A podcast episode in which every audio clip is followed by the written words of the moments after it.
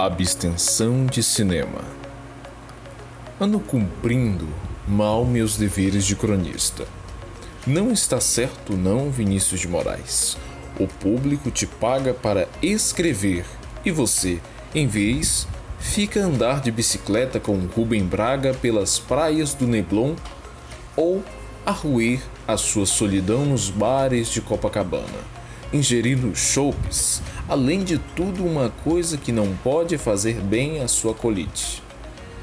Você vai num mau caminho, meu rapaz.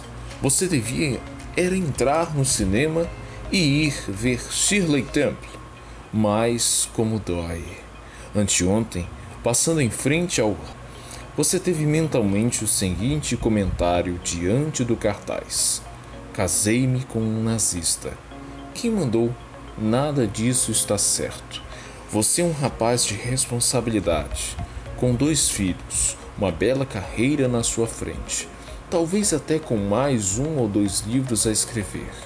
Você devia acordar mais cedo, olhar a aurora nascer, encher os pulmões da sala brisa atlântica, fazer uma hora de ginástica, tomar um banho frio e escrever um poema sobre a Eugênia.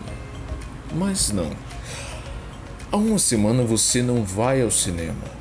Olhe que você, com essa sua abstenção, pode ter feito mal a algum fiel leitor seu, esse desconhecido, que por incauto e sem a sua rija orientação cinematográfica se deixasse seduzir pela burrice dos cartazes e mais uma alma no inferno do cinema.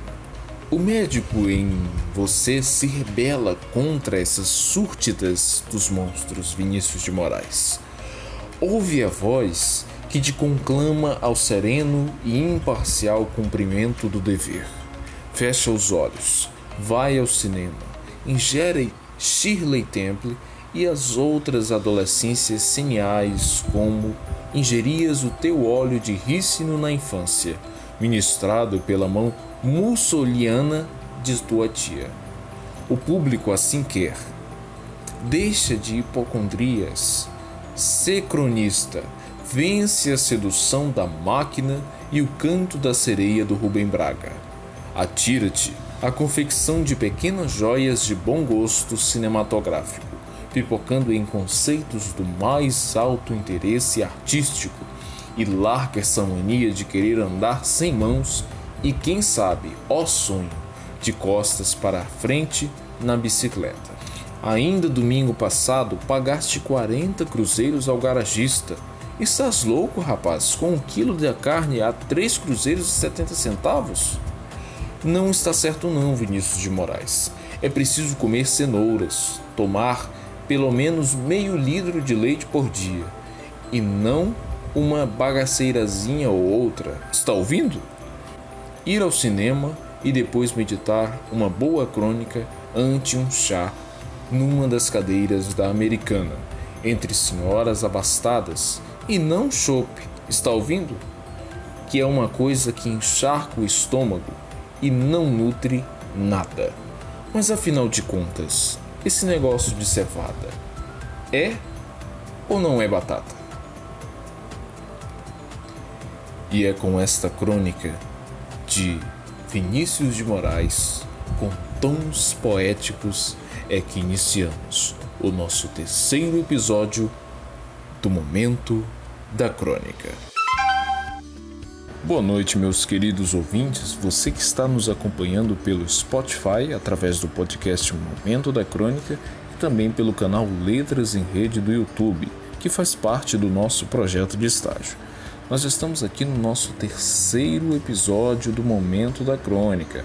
Lembrando para você que não acompanhou ainda nem o primeiro nem o segundo, dá uma passada lá, confere, tem muito conteúdo bacana, já tem bastante indicação de leitura para você e trabalho também com a questão da crônica e a intertextualidade.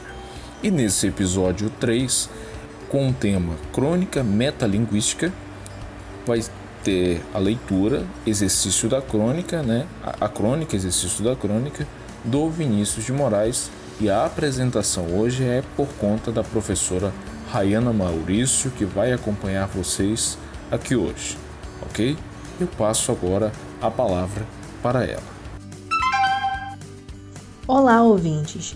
Sejam todos bem-vindos e bem-vindas ao terceiro episódio do podcast Momento da Crônica. Nesta edição do podcast, estamos abordando as produções de cronistas em sentido mais amplo, como, por exemplo, no episódio anterior, tratamos crônica, poema e prosa, assim como outros tipos de crônica que serão abordados nos episódios seguintes. Bom, nesse episódio falaremos sobre a crônica metalinguística. Primeiro, vamos definir o que é metalinguística ou metalinguagem. Então, essa função da linguagem se manifesta quando utilizamos o código para explicar o próprio código. Mas, professora, como assim? Que código? Bom, sabe quando uma música fala sobre uma música? Ou quando um poema fala sobre um poema?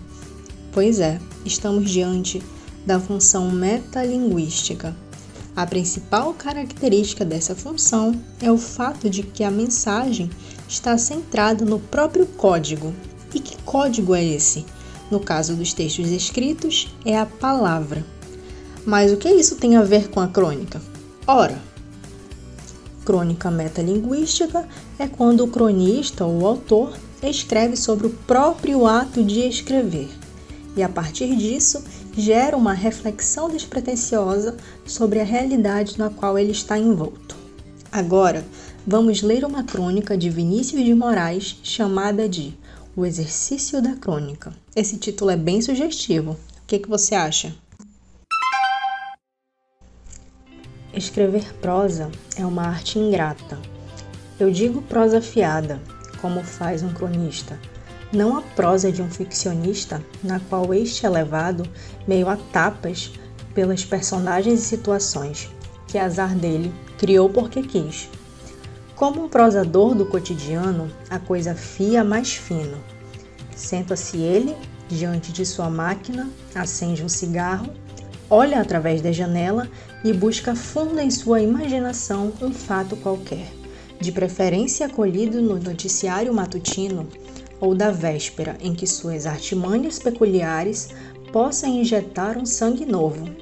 Se nada houver, resta-lhe o recurso de olhar em torno e esperar que, através de um processo associativo, surja-lhe de repente a crônica, provinda dos fatos e feitos de sua vida emocionalmente despertados pela concentração. Ou então, em última instância, recorrer ao assunto da falta de assunto, já bastante gasto, mas do qual, no ato de escrever, pode surgir o inesperado.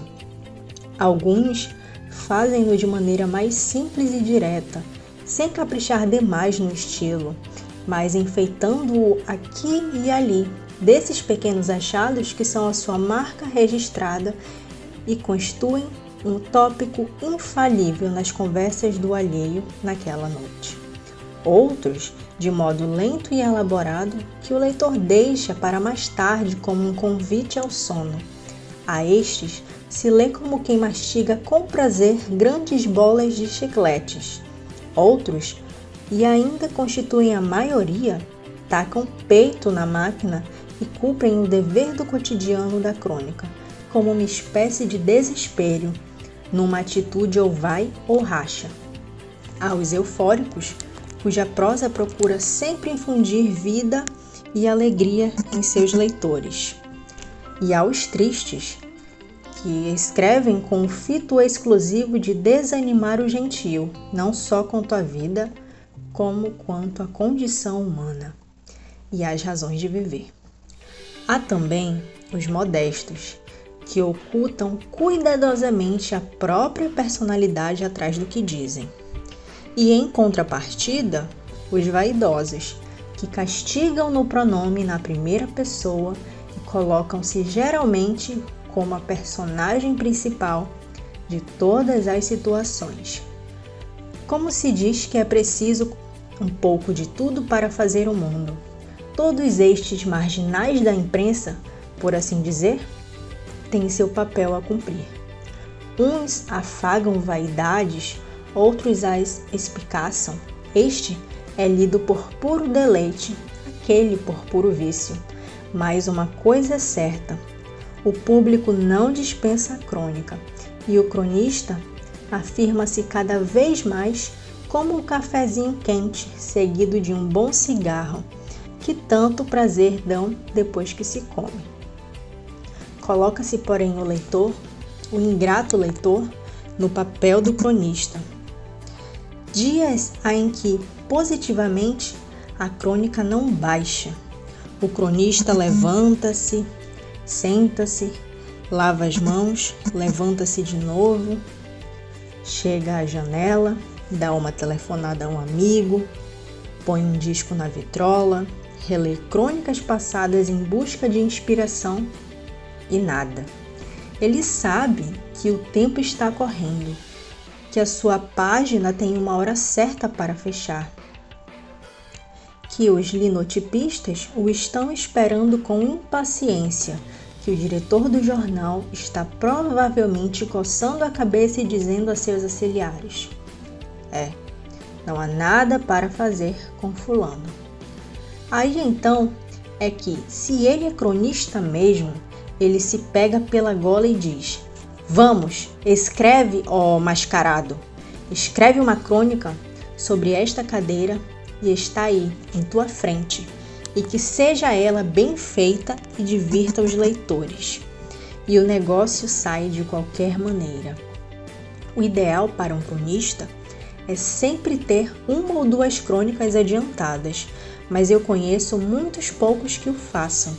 Alguns tentam quando começam no afã de dar uma boa impressão ao diretor e ao secretário do jornal. Mas se ele é um verdadeiro cronista, um cronista que preza, ao fim de duas semanas, estará gastando a metade do seu ordenado em mandar sua crônica de táxi. E a verdade é que, em sua inocente maldade, tem um certo prazer em instigar o suspiro de alívio e a correria que ela causa quando tal uma filha desaparecida chega de volta à casa paterna. Estão lembrados do que eu falei lá no início sobre quando uma música fala sobre uma música, ou quando um filme retrata sobre o processo de criação de um filme, ou quando um poema fala sobre um poema? Então, temos aqui uma crônica de Vinícius de Moraes que fala sobre a escrita de uma crônica, né? Sobre o processo que um cronista passa para escrever uma crônica. Vemos aqui o exercício da crônica sendo exposto, mas não devemos confundir isso com temática, certo? Uma crônica pode tratar de diversos assuntos conforme vimos anteriormente, sobre um fato do cotidiano, alguma coisa que chamou a atenção do autor que a escreve, enfim, há diversas possibilidades. No entanto, na crônica metalinguística, nesse tipo de crônica, a própria crônica é utilizada para falar sobre a crônica, sobre o processo de criação dessa crônica. Para ficar mais claro, vamos agora para a leitura de uma outra crônica, ou melhor, vamos reler novamente um trecho da crônica de Vinícius de Moraes. Se nada houver, resta-lhe o recurso de olhar em torno e esperar que, através de um processo associativo, surja-lhe de repente a crônica, provinda dos fatos e feitos de sua vida emocionalmente despertados pela concentração, ou então, em última instância, recorrer ao assunto da falta de assunto, já bastante gasto, mas do qual, no ato de escrever, pode surgir o inesperado. Nesse trecho e nos trechos demais da crônica, vemos então que o autor ele está expressando né, sobre esse processo de se escrever uma crônica, por isso que eu falei, o exercício da crônica, que é o título, né? Ou sobre o exercício, sobre essa manifestação de escrita sobre a crônica, na qual o autor utilizou a própria crônica, certo? O próprio gênero e essa própria tipologia para expressar o seu sentimento, a sua visão acerca do processo de escrita não somente dele, mas dos cronistas de modo geral. Vamos agora para a leitura de uma outra crônica, um trecho de uma crônica de Carlos Drummond de Andrade, intitulada De Cial, publicada em 29 de setembro de 1984, no Jornal do Brasil. Crônica tem esta vantagem: não obriga ao paletó e gravata do editorialista, forçado a definir uma posição correta diante dos grandes problemas, não exige de quem o faz o nervosismo saltitante do repórter, responsável pela apuração do fato na hora mesmo em que ele acontece. Dispensa a especialização suada em economia, esporte, política nacional e internacional, religião e o que mais se possa imaginar. Sei bem que existem o cronista político, o esportivo, o religioso, o econômico, etc. Mas a crônica de que estou falando é aquela que não precisa entender de nada ao falar de tudo. Não se exige do cronista geral a informação ou o comentário preciso que cobramos dos outros.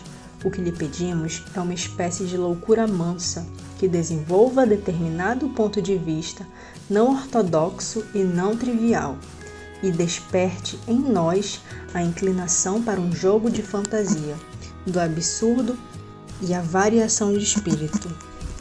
Claro que ele deve ser um cara confiável, ainda na divagação. Não se compreende ou não compreendo, cronista faccioso, que sirva a interesse pessoal ou de grupo, porque a crônica é território livre da imaginação, empenhada em circular entre os acontecimentos do dia, sem procurar influir neles. Fazer mais do que isso seria pretensão descabida de sua parte. Ele sabe que seu prazo de atuação é limitado. Minutos no café da manhã ou à espera do coletivo. Caros ouvintes, temos então mais um exemplo de crônica metalinguística. Agora ficou bem claro, né? No, na crônica anterior, temos a visão de Vinícius de Moraes sobre o processo de escrita de uma crônica, e aqui temos a visão de Carlos Drummond de Andrade sobre a figura do cronista. E você deve perguntar, mas professora, essa função metalinguagem é presente somente na crônica ou em gêneros textuais? Óbvio que não. Conforme abordamos e nos referimos novamente na, no decorrer da aula, a metalinguagem é, pode ser utilizada em músicas ou em pinturas ou em fotografias, enfim, em várias esferas da comunicação. E como isso aparece no Enem? Então, no Enem realizado em 2014, caiu exatamente uma questão sobre essa última crônica que lemos. A crônica, o exercício da crônica de Vinícius de Moraes. Vou ler para vocês as alternativas dessa questão, já sabendo que as duas crônicas que lemos são crônicas metalinguísticas. Então, já sabendo disso, Vou ler a seguir as alternativas e vocês respondam, tá ok? Vamos lá.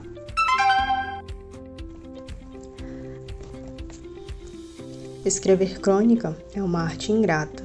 Eu digo prosa fiada, como faz um cronista, não a prosa de um ficcionista. Esse é o primeiro trecho da crônica de Vinícius de Moraes, o exercício da crônica. Lerei agora o último. Ou então, em última instância, recorrer ao assunto da falta de assunto já bastante gasto, mas do qual no ato de escrever pode surgir o inesperado. Vamos agora à pergunta. Predomina nesse texto a função da linguagem que se constitui. Letra A. Nas diferenças entre o cronista e o ficcionista? Não, no início refere-se ao cronista né, e ao ficcionista, mas o texto não é sobre isso. Nos elementos que servem de inspiração ao cronista, Hum. Nos assuntos que podem ser tratados em uma crônica? Letra D. No papel da vida do cronista, no processo de escrita da crônica? Ou letra E. Nas dificuldades de se escrever uma crônica por meio de uma crônica?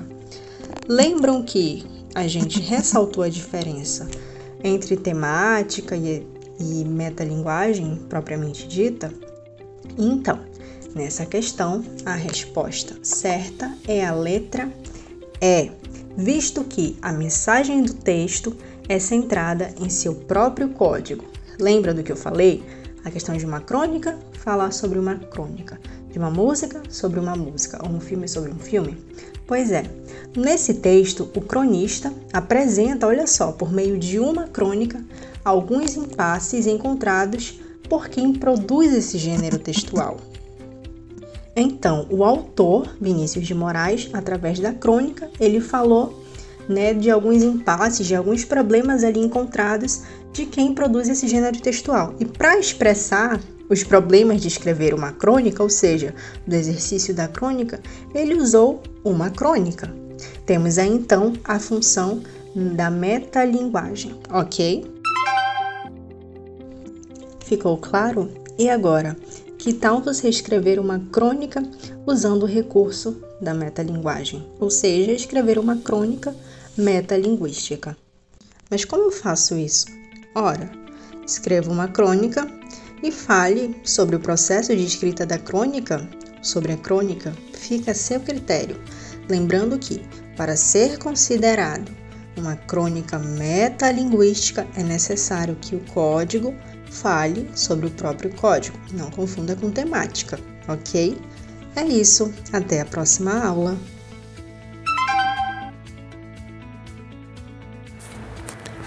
Bom, e é isso, meus amigos. Vocês viram que a gente pode associar a metalinguística na crônica, uma crônica que fala sobre a escrita dela mesma, e nós vamos aprofundando cada vez mais o nosso estudo dentro dessa área.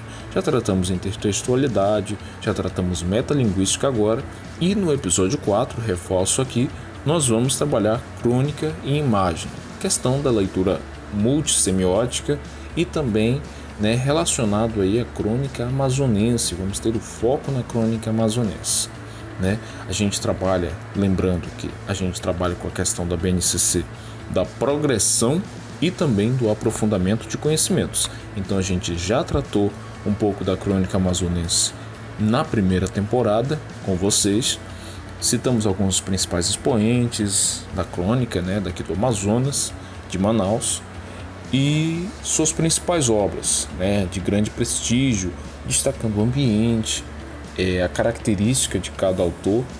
E agora nós vamos aprofundar esse conhecimento com José Aldemir de Oliveira, né, que é um grande cronista, foi um grande cronista, e né, com a sua coletânea de crônicas do Crônicas de Manaus, né, que é o livro que a gente vai trabalhar aqui com vocês e também imagens, por exemplo, da página de Manaus de antigamente, que nós vamos trazer para vocês.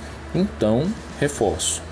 É, esse episódio 4, o próximo episódio, vai estar disponível no Spotify, na plataforma Spotify. Mas você pode preferencialmente vê-lo pelo YouTube, porque nós vamos apresentar imagens, sons. Então eu reforço esse recado aqui para você que veja no YouTube esse episódio, preferencialmente por conta dessa questão da gente fazer essa relação entre essas três vertentes: imagem, sons e texto escrito. Né? A gente vai fazer essa questão dessa leitura aí e dessa associação para você ver que além de conter essas questões dentro do Enem, dessa leitura de imagem, dessa interpretação, dessa criação através de uma imagem, nós também podemos fazer essas associações dentro da sala de aula. E nós vamos mostrar isso para vocês no episódio 4.